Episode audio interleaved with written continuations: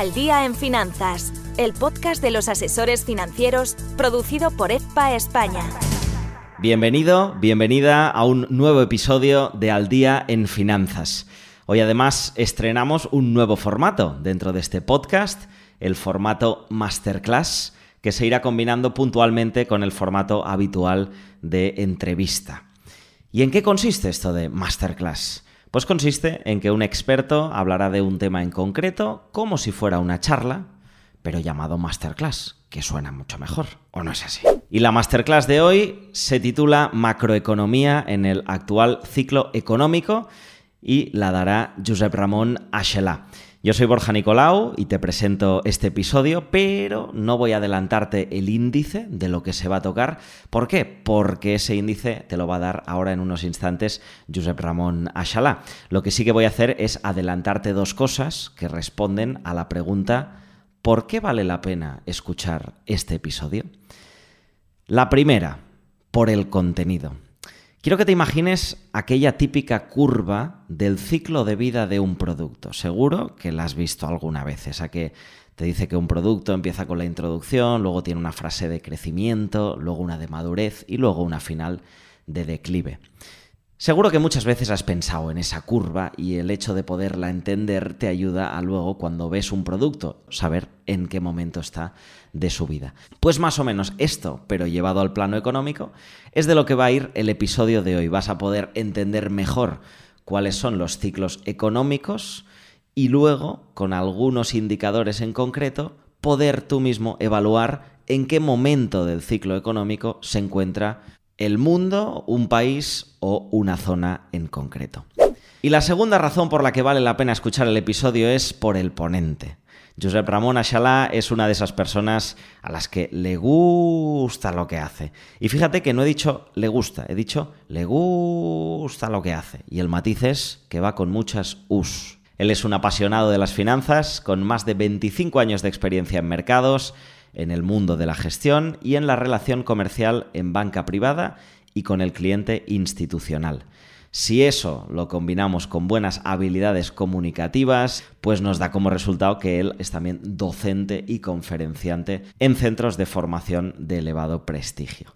Y además, bastante activo en LinkedIn. Te recomiendo que lo sigas. Así que esas son las dos razones para escuchar el episodio. Dicen que no hay dos sin tres, así que añado la tercera, que es que si eres asociado de EFPA y quieres que esta formación te compute como una hora de recertificación, puedes acceder a la web de la intranet de EFPA España y entrar a la sección de podcast al día en finanzas.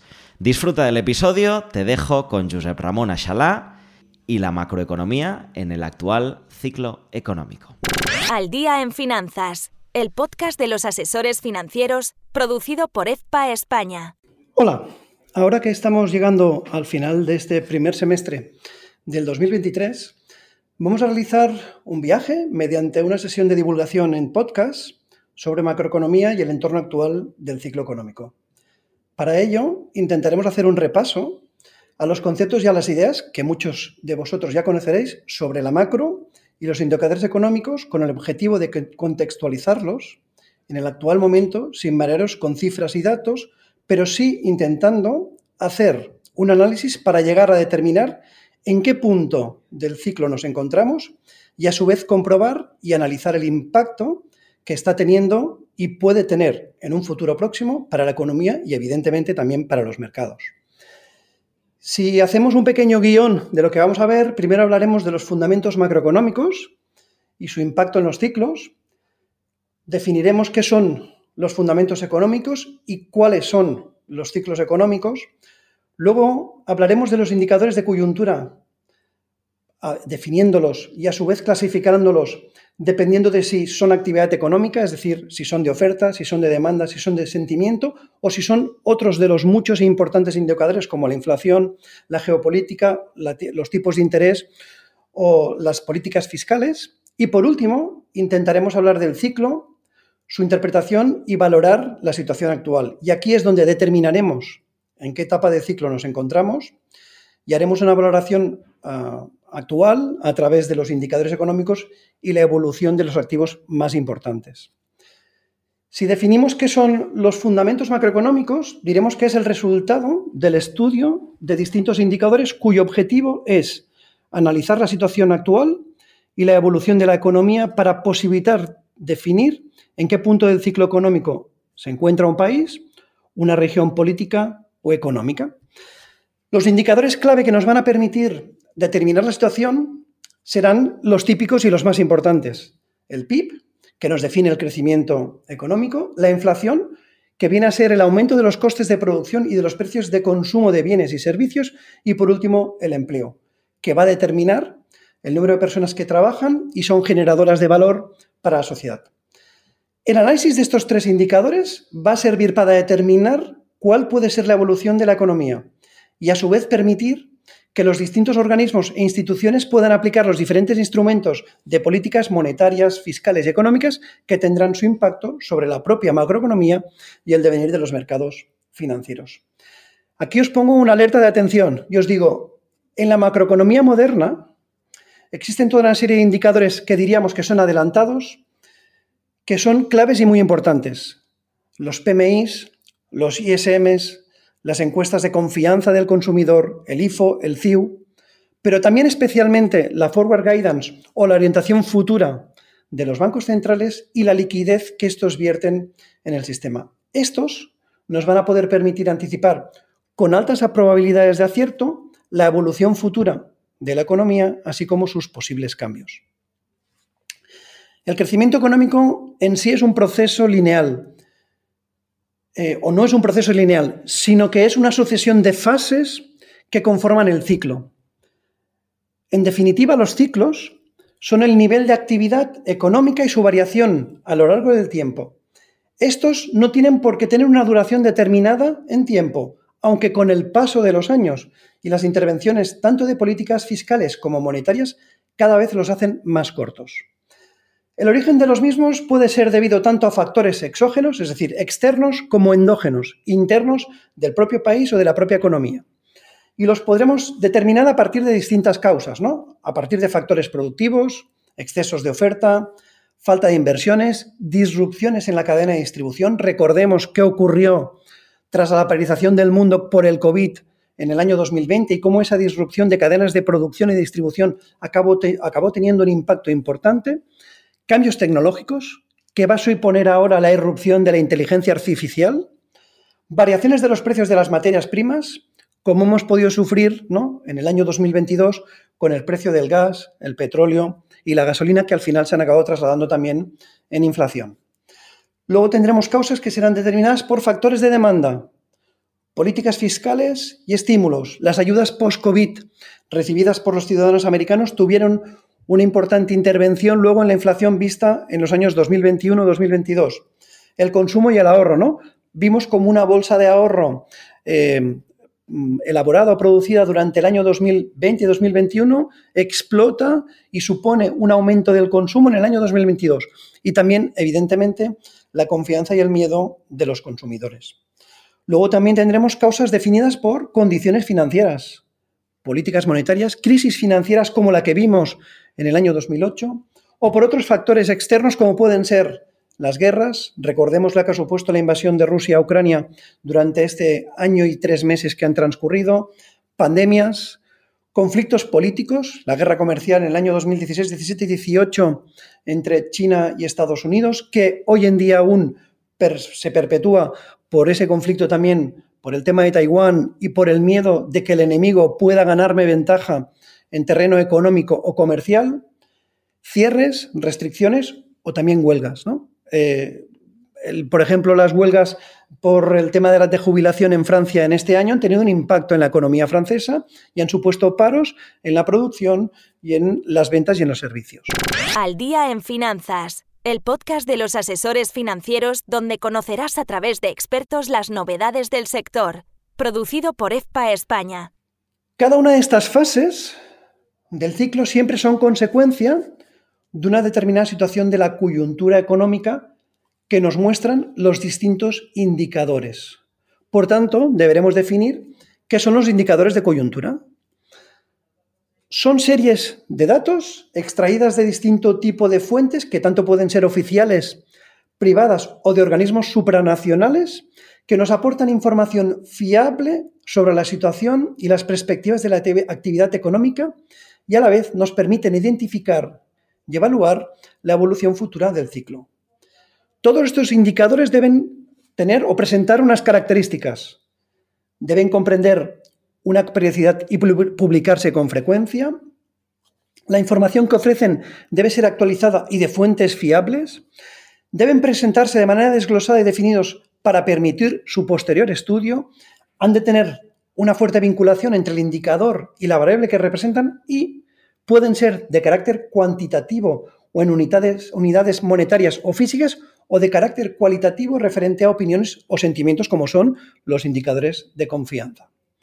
Si los hemos de clasificar, lo haremos en función de su naturaleza económica o por el momento del cambio de su tendencia dentro del ciclo económico. Si lo hacemos por su naturaleza económica, tendremos los de actividad económica, que los subdividiremos, como decíamos, en oferta, demanda y sentimiento.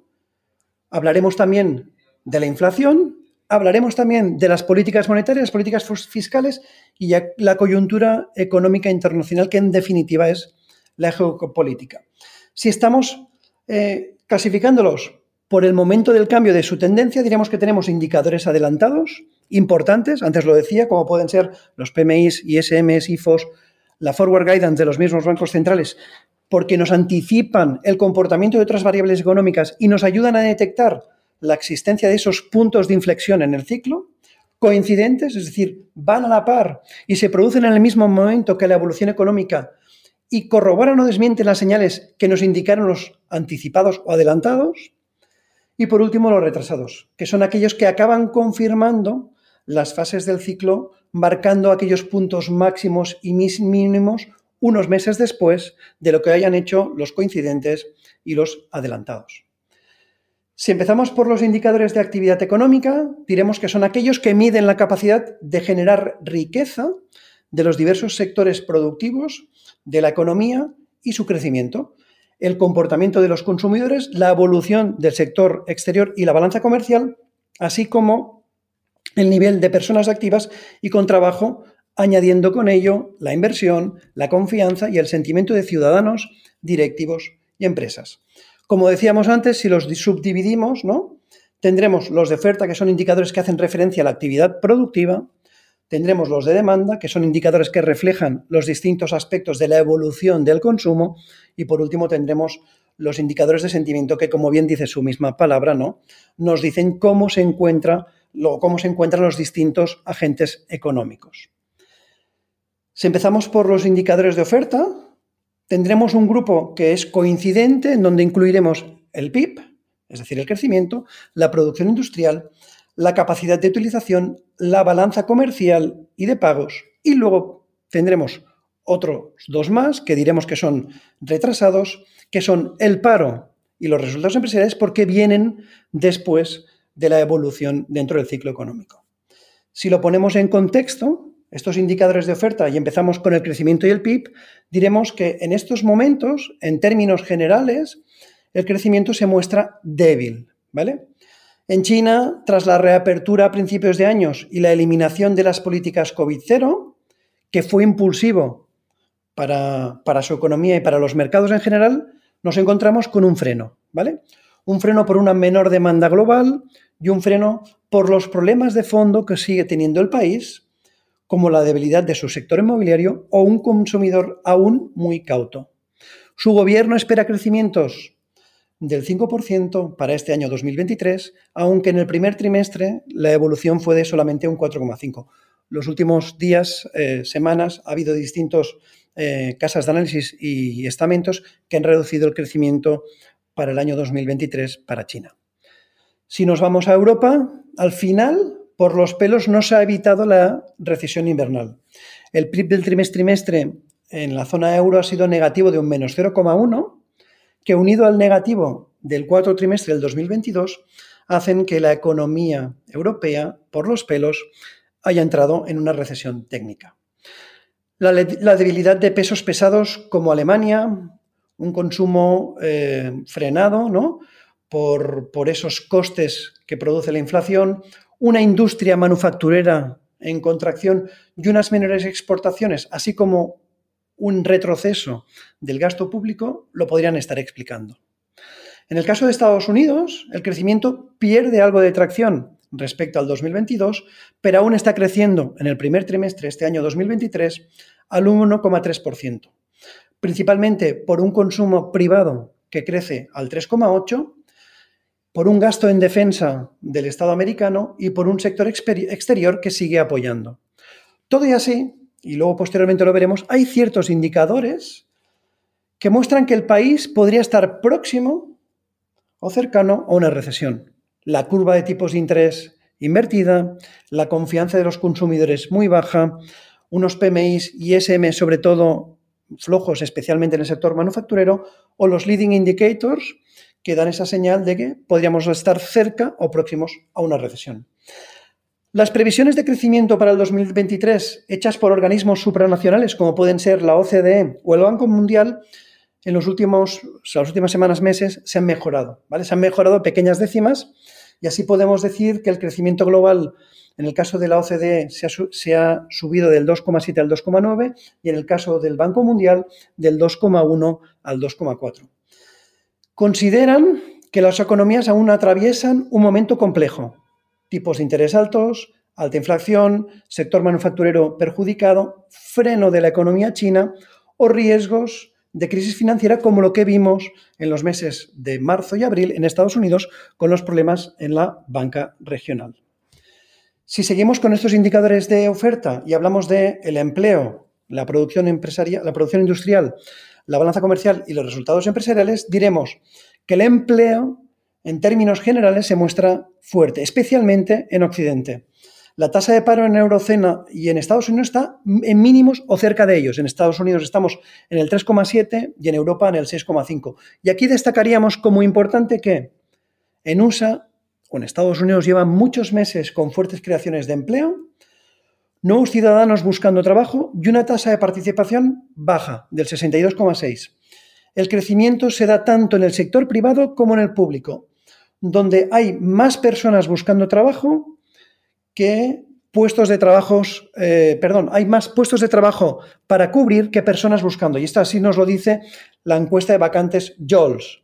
En este caso, el ratio nos dice que es de 1,79, es decir, hay 1,79 puestos de trabajo por cada persona que busca empleo. Por tanto, podemos decir que el empleo en Estados Unidos está, o está en pleno empleo y algo tiene que ver mucho con la gran resignación vista tras el COVID en el año 2020.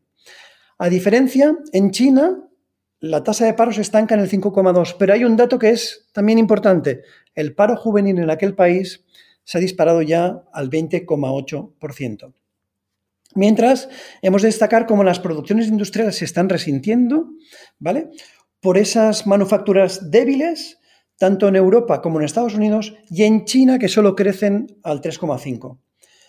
En línea a esto, destacar cómo el comercio global a nivel mundial está demostrando vigor, aunque parecen detectarse ciertos datos o ciertas eh, cosas que se nos dicen que nos darían a entender que las importantes alzas que estamos viendo en los mercados financieros, especialmente en la renta variable, quizás no se corresponden con una exportación en el mes de abril en China cayendo un 7,5% y unas importaciones cayendo un 4,5%. Para terminar con estos indicadores de oferta, hablemos de uno también de los importantes, como son los resultados empresariales, que en los países desarrollados, en el primer trimestre, han superado con muy buena nota las expectativas que descontaban los mercados, ¿no? Y que además dan a entender que podrían mejorar en próximos trimestres. Así, si hablamos de las compañías americanas, se esperaba al inicio de la publicación, al inicio de la temporada de publicación de resultados, se esperaba una caída del BPA, de los beneficios por acción, de un 8,2 y al final solo ha sido de hacer las cercanías del 3%. Decir que en China no pasa igual, ¿vale? En China hemos de mencionar que las compañías industriales llevan bastantes trimestres con una contracción de beneficios. Y, y eso hace pensar que la economía global, pues posiblemente aún se está resintiendo. Al día en finanzas. Si eres miembro certificado por EFPA España y quieres sumar una hora de formación continua para tu recertificación, encontrarás el test en la intranet de la web de EFPA España, Podcast EFPA al día en finanzas. Si entramos en los indicadores de demanda, tendremos ¿no? las ventas minoristas, las ventas mayoristas, las construcciones de nuevas viviendas, la solicitud de hipotecas, la matriculación de vehículos, que son todos ellos indicadores coincidentes. Y por último tendremos el consumo del cemento, que es un indicador adelantado. Un incremento del consumo de cemento nos estaría indicando que seguramente el sector inmobiliario va a verse beneficiado y que las infraestructuras seguramente más adelante también van a ser un factor importante para el crecimiento. Si hablamos de las ventas minoristas y la construcción, diremos que en su conjunto las ventas minoristas y el, global, y el, y el comercio global se están resintiendo claramente. Si además estas ventas minoristas en los países occidentales eh, las deflactamos, les, aplicamos el impacto que tiene la subida de la inflación del último año y medio, nos encontramos que, por ejemplo, en Estados Unidos eh, llevan un año de caída del 3,3% y en Europa del 2,6%. En el caso de Estados Unidos es la caída más larga desde el año 2009. Solo China está mostrando una mayor fortaleza con unas ventas minoristas que crecen un 12,7% anualizado, pero por debajo de estimaciones y de su velocidad de crucero, que teniendo en cuenta ¿no? la reapertura que hemos visto tras eliminar las políticas COVID-0. Pequeños detalles que hemos de tener en cuenta. En Estados Unidos, el nivel de gasto con tarjetas de créditos está en máximos de todos los tiempos, con los tipos más altos en los últimos 15 años. Y el nivel de ahorro ha bajado considerablemente la bolsa de ahorro que se había hecho y se había embalsado tras eh, lo ocurrido por el COVID, poco a poco va desapareciendo y eso seguramente va a también tener un impacto en estas ventas. Otras serían que las exportaciones de países como Japón, país exportador de tecnología, están cayendo a pesar de la debilidad de su divisa, y países emblemáticos en la exportación también de tecnología como es Singapur, y a su vez un indicador a veces adelantado del crecimiento o de la disminución de los beneficios empresariales también se sitúa en tasas negativas. Si hablamos del sector inmobiliario, se empiezan a notar el impacto de la subida de tipos de interés, los más altos en una década o más de una década, y el importante incremento que vivieron los precios de las casas e inmuebles tras la pandemia. Así, en Estados Unidos, por ejemplo, el indicador Case-Shiller de los precios de las viviendas de las 20 ciudades más importantes ya se ha situado en negativo en este último mes, ¿vale? Y en Europa parece que el sector empieza a estancarse. Por su parte, China sigue digiriendo la importante crisis inmobiliaria que vive desde hace aproximadamente unos tres años, llegando a que su gobierno en estos momentos se esté planteando y ponga en marcha paquetes de estímulos para ayudar a que este sector vuelva a reactivarse debido a la importancia que tiene en la economía del dragón rojo. Si hablamos a los indicadores de sentimiento, diremos que estos podrían ser aquellos indicadores denominados el canero de la mina de la economía. Nos anticipan con bastante exactitud los giros macroeconómicos que luego se habrán de trasladar al crecimiento y a otros indicadores coincidentes y retardados. Así tendremos la confianza del consumidor, el PMI, que es global, el ISM en Estados Unidos, el índice IFO o el índice CIU en Alemania y en Europa, el Tankan en Japón y las encuestas de sentimiento, por ejemplo, como el GFK, el Sentix eh, en Europa. Todos ellos, como os decía, son indicadores adelantados elaborados por distintos organismos eh, de mucha solvencia que, nos, que acaban haciendo encuestas a consumidores, empresas y directivos para poder anticipar cómo van a ser o cómo va a evolucionar el ciclo económico en los próximos meses y trimestres. Si empezamos por los PMIs y los ISMs, ¿no? El, PMI es el Purchasing Manager Index de Market o el ISM es el Institute Supply Management, ¿no? Tenemos o nos encontramos que los directivos de las compañías muestran dos mundos distintos.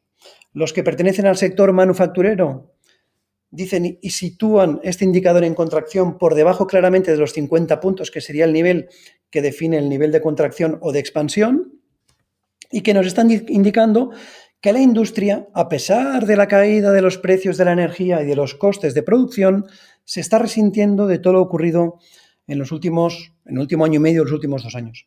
El endurecimiento de las políticas monetarias ¿no? está teniendo impacto, permite bajar la inflación general, pero a su vez afecta pues, claramente a los costes financieros de las empresas. Por contra, el sector servicios sigue muy fuerte y en clara zona de expansión, haciendo que los compuestos de Europa y Estados Unidos, en donde el PMI o ISM de servicios tienen un impacto superior, sigan en positivo, sobre todo por el importante gasto aún de consumidores, ¿vale? Esto tiene una vertiente positiva, es decir, los servicios, restaurantes, hoteles, servicios en general están evidentemente a su máxima capacidad, pero por otro lado hacen que muy posiblemente la inflación subyacente, la que tiene mucha vinculación a estos servicios, se resista a caer y posiblemente se muestre mucho más pegajosa. Si hablamos de China, la fábrica del mundo, pues hemos de decir que en su caso la inflación ha sido nula o muy baja. Tras la reapertura a inicios de este año 2023, y la debilidad global ha hecho que tanto los precios de producción industrial como la, inflación o lo que son el crecimiento de aquel país, ¿no? pues sea menor de lo que todos estuviéramos esperando. Si hablamos de otros, otros indicadores de sentimiento, como pueden ser la confianza del consumidor, el IFO, o los leading indicators, que aunque no son un indicador solo de sentimiento, sino que son un cómputo de muchos indicadores importantes, todos ellos nos están dando indicaciones de debilidad. Si hablamos de los indicadores de sentimiento empresariales como son el IFO o las confianzas de los consumidores, llevan meses dando señales que son contradictorias versus a lo que estamos viendo, lo que nos muestran los activos de riesgo, la renta variable y el high por ejemplo, o la fortaleza imperante en los PMI del sector servicios que como os decía antes se muestran o se encuentran claramente en expansión. Tipos altos de los préstamos, cesta básica de la compra cara, pérdida de poder adquisitivo de la gran mayoría de los trabajadores en el último año. Deberían tener un impacto en la economía y en definitiva en el consumo. Lo estamos viendo, su confianza es menor. Y luego remarcar que los leading indicators históricamente en Estados Unidos igual que la confianza del consumidor, cuando han sido débiles, han sido la antesala de encontrarse en una posible recesión. Al día en finanzas, el podcast de los asesores financieros, producido por EFPA España. Si vamos a esos otros indicadores de los cuales os he hablado, tenemos la inflación. La inflación refleja la evolución de los precios y los costes de una determinada cesta de productos y servicios y es muy importante porque esta tiene influencia directa sobre las políticas monetarias, los tipos de interés, sobre el resto de indicadores macro y sobre los activos financieros y los mercados. Aquí tendremos el índice de precios al consumo, el IPC, y los costes laborales, que los consideraremos que son indicadores retrasados. Y un indicador como los precios de producción, que los libros de macroeconomía hablan que son un indicador retrasado, yo os diría que como mínimo, quizás hasta ahora en estos momentos pueden ser un indicador eh, como mínimo coincidente. Podemos decir que los IPCs en general están ya muy lejos en este momento de los picos vistos durante el verano del 2022. No así las inflaciones subyacentes, que van por detrás y son más difíciles de revertir y se mantienen altas, más cercanas a sus máximos. Ahora queda la parte más compleja y difícil, que es volver a situar esta inflación en los niveles óptimos y cercanos a ese 2% como quieren los bancos centrales. Pero esto es como cuando uno hace un régimen. Los primeros kilos de adelgazamiento son los más fáciles de conseguir, los siguientes se necesita mucha más paciencia, mucho más esfuerzo y mayores sacrificios. No olvidemos que la inflación per se siempre será transitoria, ya solo sea por ese efecto base de la misma, pero los precios pueden ser persistentemente más altos de lo que la sociedad puede estar dispuesta a soportar. La inflación de los países desarrollados, como os decía, llegó a tocar máximos de los últimos 40 años en el año 2022, en verano del año 2022, pero el descenso de los costes de producción que ya estamos viendo y de los costes energéticos han permitido que empecemos a notar esa denominada desinflación los precios de producción están ya cercanos a cero o al 1% en el anualizado, y en Estados Unidos la inflación general ya la encontramos en el 4%, aunque la subyacente en el 5,3%. En Europa, Con bastante disparidad entre los distintos países que conforman la Unión Europea, tenemos una inflación general en el 6,1 y la subyacente en el 5,3. Como os decía, en China, em, que no ha vivido casi un proceso inflacionario, tiene una inflación en estos momentos del 0,2 y los costes de producción son negativos del menos 4,6. Se ha de decir y se ha de destacar que China tiene una cesta de productos y servicios muy distinta a las que tenemos en Occidente. Y esto eh, pues ha tenido también este impacto en que esa inflación sea mucho menor.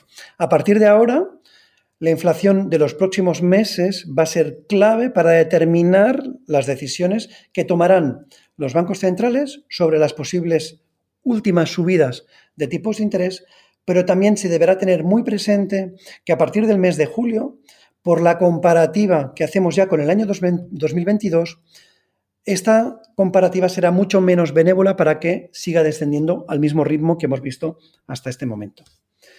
Si hablamos de las políticas monetarias, ¿no? Son aquellas, es otro indicador que define, o son aquellas que definen, ¿no? Las políticas aplicadas por los bancos centrales pretendiendo controlar las variaciones de la masa monetaria, el coste del dinero, mediante los tipos de interés y la inyección de liquidez. Con su actuación, lo que pretenden los bancos centrales es, o esperan es modelar el crecimiento, el empleo y la estabilidad de precios. Aquí tendremos los tipos de interés, que los libros de texto dicen que son un indicador retrasado, la masa monetaria, es decir, la liquidez que vierten, que también es un indicador retrasado, pero tenemos algo que en los últimos 10, 12, 15 años de un impacto muy importante, que es la forward guidance, que son las indicaciones o las orientaciones de futuro, que son un indicador adelantado y que permiten anticipar mediante conferencias de prensa, eh, entrevistas o, actuaciones que tienen los distintos miembros de los bancos centrales, adelantarnos cuáles van a ser sus movimientos en los próximos eh, meses. La verdad es que hemos de decir que las políticas monetarias han sido el máximo impulsor de las economías y de la evolución de los mercados en los últimos 14 años. En los últimos 15 meses, estas han cambiado por completo, han cambiado 180 grados. Para poder combatir la inflación más alta en las últimas cuatro décadas, teniendo que endurecer como nunca las políticas monetarias con los riesgos que ello supone, tanto para la economía como para los consumidores, las empresas, el sector financiero y los mercados. ¿Qué nos espera a partir de ahora con las políticas monetarias? Bueno, tenemos en este momento los grandes bancos centrales del mundo aún subiendo las últimas eh, alzas de tipos de interés. Todo y que nos hemos encontrado como bancos que habían hecho una pausa en esas subidas de tipos de interés, como el Banco de Canadá o el Banco de Australia, que han vuelto a tener que elevar las tasas monetarias. Y eso ha hecho que el señor Jay Powell, por ejemplo, dijera que ellos en estos momentos no hacen una pausa, sino que hacen un salto. Hace pocos días tuvimos la reunión de la Reserva Federal, donde dejó los tipos invariables, después de muchos meses de subidas, en el 5, 5,25. Y dejaron a entender que para el mes de julio, observando y viendo cómo evolucionan los distintos indicadores de inflación, van a seguir elevándolos muy posiblemente otro 0,25%, pero dejando claro que los tipos de interés van a ser más altos durante más tiempo y ahora sí, ya los mercados se creen que en 2023 muy probablemente los tipos no van a bajar. En el caso del Banco Central Europeo, tenemos un tipo ya en el 4% y para julio se espera una nueva alza, ya como indicó su presidenta, la señora Lagarde, dejando bien claro en una muestra de esa forward guidance, ¿no? esa orientación de futuro, que el viaje aún le queda recorrido y que no han llegado a su destino final. Por contra, tenemos a los dos bancos centrales díscolos, al Banco de Japón, que navega en aguas turbulentas porque se sigue empeñando en mantener el control sobre la curva de tipos de interés y no elevar los tipos de interés para nada, a pesar de que tienen una inflación alta y a la debilidad que sufre su divisa el yen. Y luego tenemos al Banco Central de China, que se ha visto obligado ya en esta última semana a estimular de nuevo su economía, bajando toda la curva de tipos de interés eh, un 0,10% y inyectando de nuevo liquidez. Las políticas monetarias más laxas de la historia han protegido a las economías de los riesgos de los últimos años y han sido las máximas impulsoras de los mercados. El endurecimiento de las condiciones financieras empieza a cumplir sus funciones, pero tiene un alto riesgo, el de poder convertirse en un error en políticas monetarias, lo que conllevaría posiblemente a una recesión y no un aterrizaje suave y quizás a que algo al final se, se acabe rompiendo y pueda producir una crisis. Al día en finanzas. Si quieres hacernos llegar un mensaje, puedes hacerlo escribiendo a secretaría.efpa.es. Y por último, si entramos en estos otros indicadores ¿no? distintos a los que son a los de actividad eh, económica, tenemos a las políticas fiscales y a la coyuntura internacional. Las políticas fiscales, como bien sabéis, son el conjunto de medidas que pueden tomar los estados y que pueden incorporar en sus presupuestos que afectan impuestos a gastos y estímulos y que van destinados principalmente a graduar la fortaleza o la debilidad de la actividad económica en general y del sector privado. La coyuntura internacional tiene mucho que ver y va interrelacionada con las políticas. Políticas eh, en grado mayor y políticas económicas y la sociedad, es decir, es la geopolítica, es lo que podríamos llamar también la globalización. Por tanto, el análisis de estos indicadores no debe limitarse solo al ámbito económico, sino también al ámbito político y a las tensiones ¿no? que pueda haber a escala a nivel mundial. En estos momentos nos empezamos a encontrar ¿no?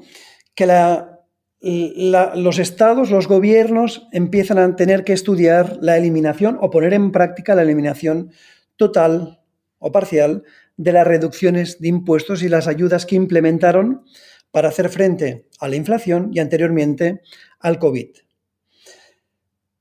Ahora, por ejemplo, en Europa estamos hablando otra vez de vuelta a políticas fiscales más estrictas para reducir los grandes déficits y los altos endeudamientos de los estados.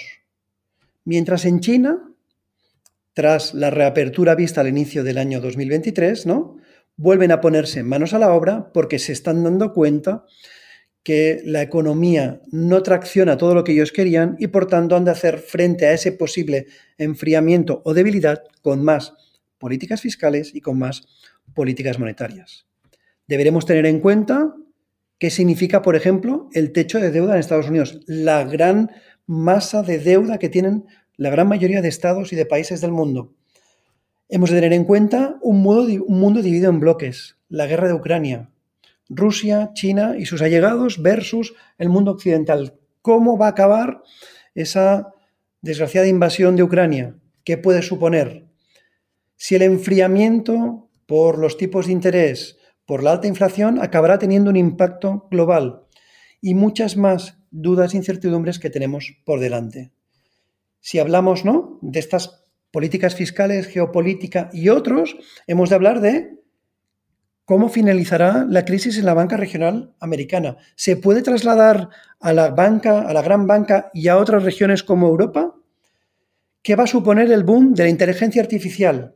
Y el importante peso que están tomando algunos valores en las subidas de las bolsas. Estamos viendo que 7, 8, 10 valores en Estados Unidos están explicando el 70-80% de la evolución de sus mercados, con valoraciones exigentes, condiciones financieras estrictas o restrictivas que provocan que la curva de tipos de interés esté invertida y niveles de volatilidad en mínimos mientras aún tenemos muchas incertidumbres por resolver.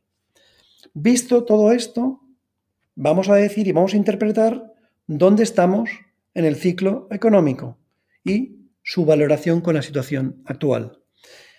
Si me permitís que defina el ciclo económico, os diremos ¿no? que consiste en expansiones que ocurren casi al mismo tiempo en muchas actividades económicas, seguidas por contracciones y por recesiones igualmente generales que acaban en nuevos resurgimientos que son el inicio o el nacimiento de la siguiente de expansión del ciclo.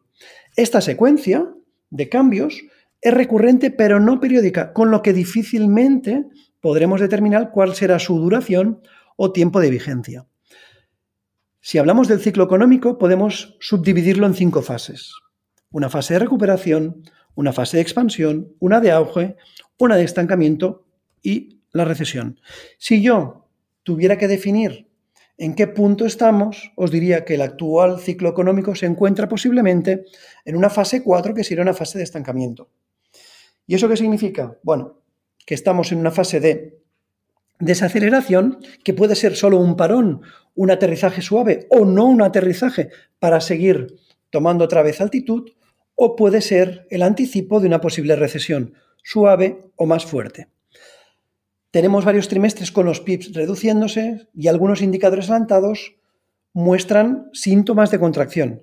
Los coincidentes, ¿no? Pierden algo de fuerza y se están moderando. La inflación está cayendo, tenemos desinflación, ¿vale? Y los forward guidance aún en este momento son propensos a, ¿no? a no incentivar el ciclo, es decir, a el miedo por la inflación. Esto ahí podríamos decir que dentro de la fase de estancamiento no sería así, porque en este caso, en la fase de estancamiento, las políticas monetarias tendrían que ser propensas a incentivar el ciclo. La renta fija es el, mm, y sobre todo la de mayor calidad, tiene interés, ¿no? Y evidentemente es interesante para incluir en nuestras carteras, mientras que la de peores ratings se ha de estar atento con ella porque en algún momento se puede depreciar. Y si hablamos de los mercados, los mercados en principio en esa fase 4 de estancamiento no deberían estar subiendo. Por contra, estamos viendo que están subiendo. Como os decía, crecimiento global débil, indicadores como los PMIs, la curva de tipos de interés, los leading indicators, las confianzas del consumidor están dando signos incipientes de recesión, con lo que de momento parece que las grandes economías desarrolladas pueden esquivar la recesión, pero está ahí, ahí, tiene el peligro. Las tasas de paro, por contra, están en mínimos históricos y la creación de puestos de trabajo aún se muestran fuertes. Por tanto, esto es un indicador bueno. Todavía sí hemos de tener en cuenta que en los últimos seis, ocho meses, muchas compañías, especialmente del sector tecnológico, están reduciendo su fuerza laboral y las peticiones de subsidio por desempleo empiezan a crecer. Los indicadores adelantados, como os decía, se están mostrando divergentes. PMIs manufactureros, confianza del consumidor, CIU, IFOS, ¿no? En contracción o cerca, mientras que los servicios están aún con fuertes expansiones. La duda es quién se va a imponer en el ciclo. Si los PMIs de servicios ¿no? y esa fortaleza del sector servicios o el PMI manufacturero que está débil y muestra signos de recesión cuidado con una inflación que aún sigue siendo alta, por encima de la media de los últimos 10-15 años, aunque sí por debajo de los máximos vistos en verano del año 2022. Las subyacentes son lo que habremos de vigilar porque están por encima de las generales claramente, lo que muestra cuán pegajosa y persistente puede ser la inflación. Las políticas fiscales aún siguen siendo favorables, pero deberán reconducirse y en todo caso pasar a ser mucho más selectivas, porque si no son contraproducentes con las políticas monetarias que evidentemente aún son restrictivas. Ya sabemos, los bancos centrales siguen diciendo que les preocupa la inflación, siguen diciendo que les preocupa repuntes de esta y por tanto, a pesar de explicarnos que están cerca del techo de los tipos de interés, van a seguir subiendo alguna vez más y los van a mantener altos sin bajarlos muy probablemente en el año 2023. La renta fija, como os decía, es muy atractiva, sobre todo y especialmente el investment grade y la deuda pública o emergente de calidad, y hemos de tener cuidado con el high yield porque si al final la recesión fuera mucho más fuerte y el impacto de los costes financieros fuera importante, muchas compañías ah, con bajos ratings posiblemente acabarían con un incremento de incumplimientos. Los precios de las materias primas han caído y es ahí lo vemos en los precios de producción debido a una menor demanda y un menor coste ¿no? de petróleo, gas y demás. Y el elemento divergente está en la renta variable, que lleva ocho meses o más con un excelente comportamiento, distinto de lo que sería en una fase de estancamiento, y en los seis meses que han transcurrido en este año 2023, la rentabilidad de los índices y de muchos valores ha sido muy superior a lo que muchos esperaban a finales del 2022 para todo el año 2023 en su conjunto. Quedan aún muchas incógnitas por resolver. La evolución de los mercados ha sido muy buena y veremos si sigue teniendo tracción para seguir escalando niveles más superiores o quizás nos podemos estancar y a lo mejor ver en los próximos meses alguna posible corrección. Al día en finanzas. Si eres miembro certificado por EFPA España y quieres sumar una hora de formación continua para tu recertificación, encontrarás el test en la intranet de la web de EFPA España. Podcast EFPA al día en finanzas. Con esto acabo esta sesión de divulgación sobre la macroeconomía en el actual entorno económico, que espero que haya sido de vuestro agrado, que os ayude y que evidentemente os permita tener una visión de en qué momento estamos en economía y en mercados. Un saludo y muchas gracias. Al día en finanzas el podcast de los asesores financieros producido por EFPA España.